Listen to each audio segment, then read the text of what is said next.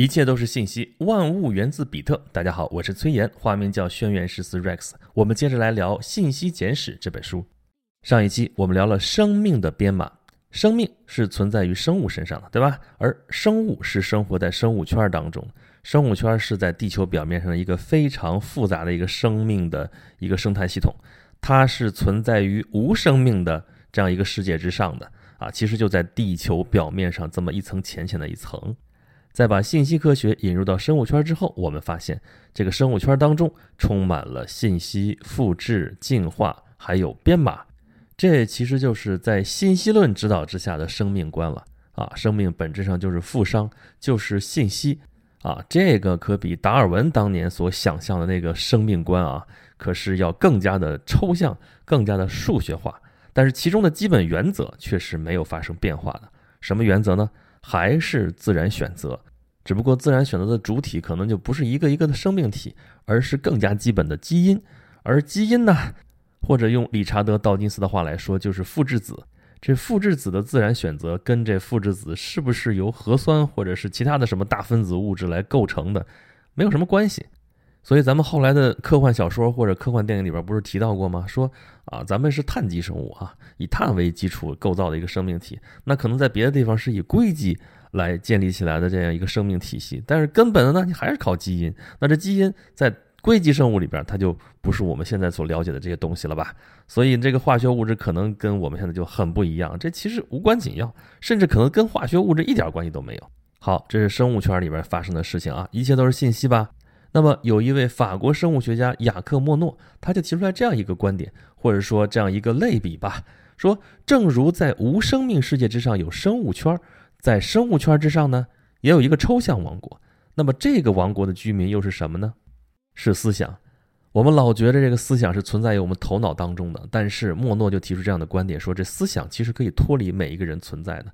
你死了，你这个思想可能还在，当然并不是在你这个躯体当中存在，而是这个想法、这个思想、这个 idea，它可能通过别人、通过别人再通过别人这样传播下去，它可能一直还在，而且它可能还会进化。这就跟生命体就很像了，或者说跟一个物种就很相像了啊。物种的个体可以死亡。但是这个物种可以一直繁衍生息下去，而且还可以进化，还可以和其他的物种杂交或者说融合。这一点对思想来说甚至更容易。而在这个过程当中，也会有类似于自然选择那样的某种淘汰机制。那么，如果对于生物圈来说，最基本的信息单位是基因的话，对于这个抽象王国或者说这个抽象的思想圈，它最基本的一个信息单位应该是什么呢？理查德·道金斯给他取了个名字，叫做魔音。魔音啊，这也是我们翻译过来的一个名词了。英文对应的是 meme 啊，meme。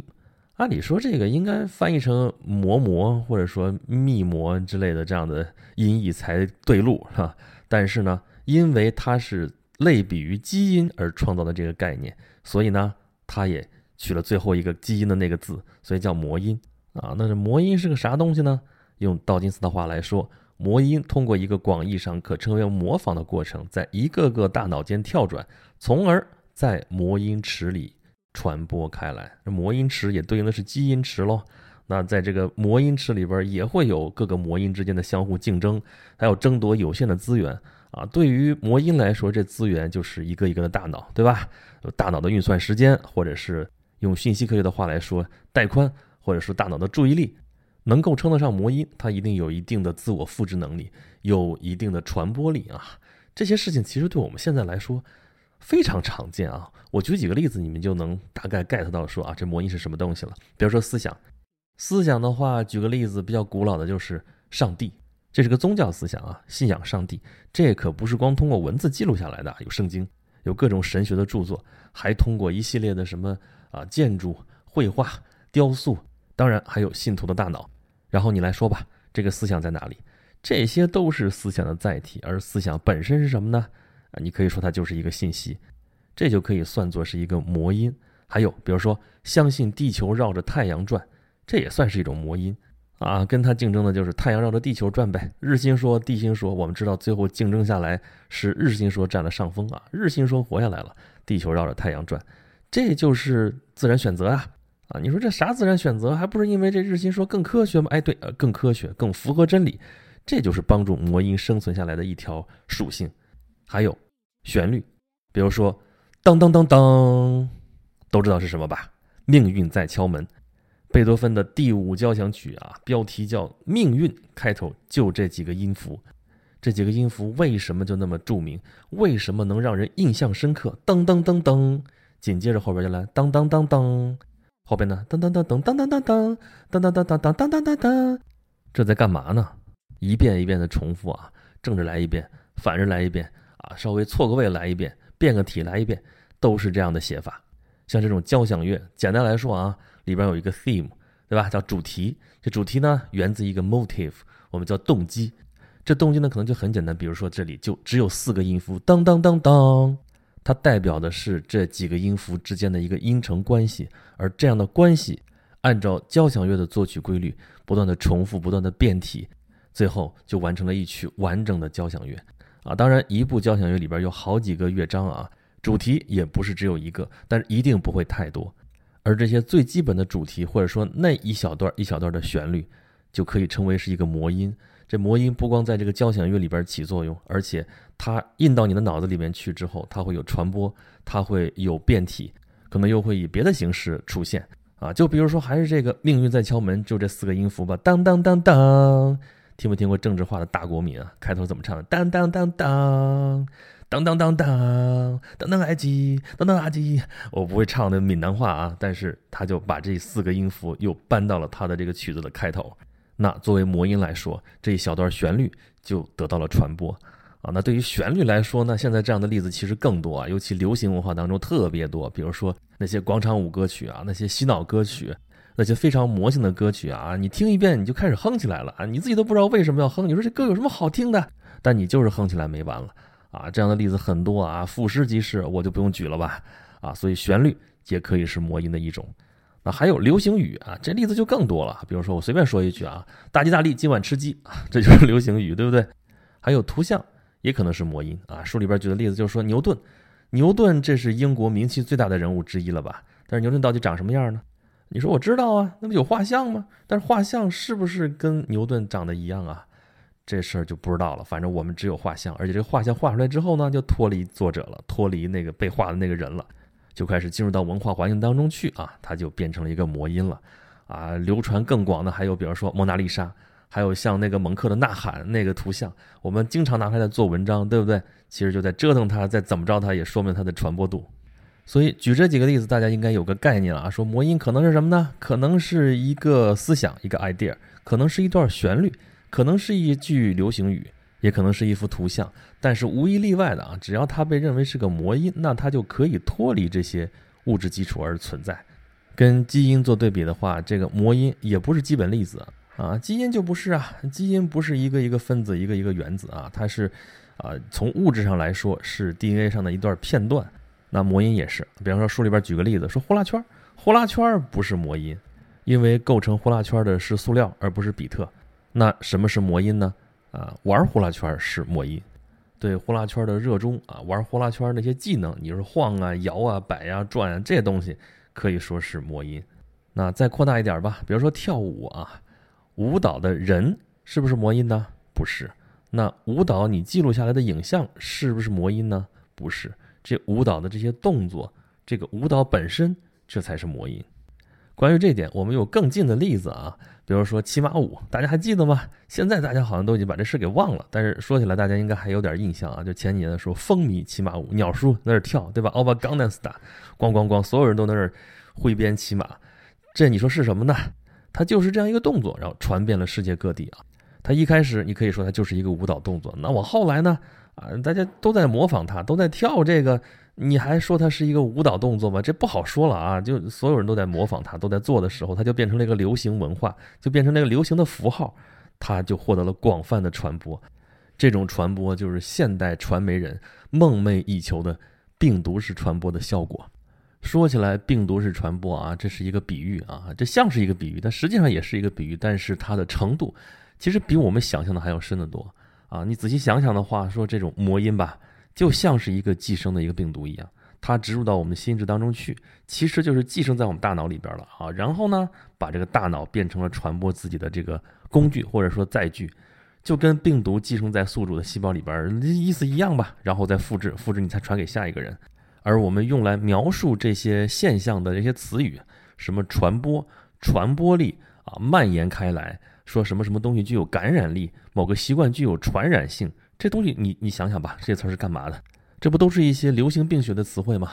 所以如果这样说的话，我们其实生活在一个病毒式的时代啊，有病毒式的教育、病毒式的营销、病毒式的电子邮件。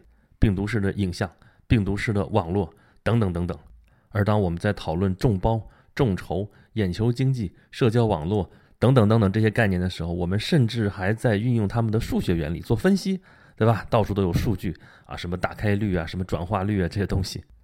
最早的病毒式文本或者说病毒式语句啊，书中举了个例子啊，甚至是在互联网时代之前的啊，是在二十世纪八十年代。当时提到就有这样一种信，叫做照样复写啊，我不知道大家有没有这样的印象啊？就是在互联网那么早期啊，或者说早个几年、十几年之前的时候，还有这样的例子啊，就是写一封信，然后呢，你要发给几个，比方说十个不同的人，然后每一个人都要把这信里边的一些内容复制一遍，然后再发给另外的人。信里面可能会有一些问题啊，有的是让你把这些问题照抄，然后你就作答；有的根本连答都不答，你就照抄吧。抄完之后把自己的名字写上去，再写给十个人。啊，有的问题说你有十个问题吧，然后你去掉最上面一个，自己在底下补充上一个，然后再发给下面的人。反正不管怎么说，类似这样的信都有一个共同的做法啊，有一个共同的关键环节，就是你得照写一遍，然后复制转发。我们现在说转发啊，指的是手机可能就轻轻一动，一条消息就出去了，或者是啊，email 时代的时候写一封 email 就直接过去了。但是在这之前啊，在国外，在打字机复写纸的时代。甚至就已经开始这样的做法了，所以这样一个可以说是魔音吧。这样一个魔音其实不是非得借助互联网不可的，只是在互联网时代和在打字机复写纸时代，他们的物质基础是不一样的，传播途径是不一样的。我们现在还能看到这样的变体啊，甚至天天都能见到啊，别人转发的什么什么东西，有的原来在标题党上面写的耸人听闻啊，不转不是中国人啊，你不转的话，你全家怎么怎么着的这种带诅咒、带发誓的这样的语句。当然，现在经过一番治理之后啊，这样赤裸裸的这个特别直白的这种转发的方式见得少了啊，但不是没有啊。我们都觉得我们是成年人，我们有判断力，但是当这样的事情发生在自己身上的时候，经常就有很多人顺手就转了，有些人还特别热衷于此，所以中间参与的所有的人都成了这个魔音传播过程当中的一个环节。但是魔音这个东西吧，这个概念听上去很有道理。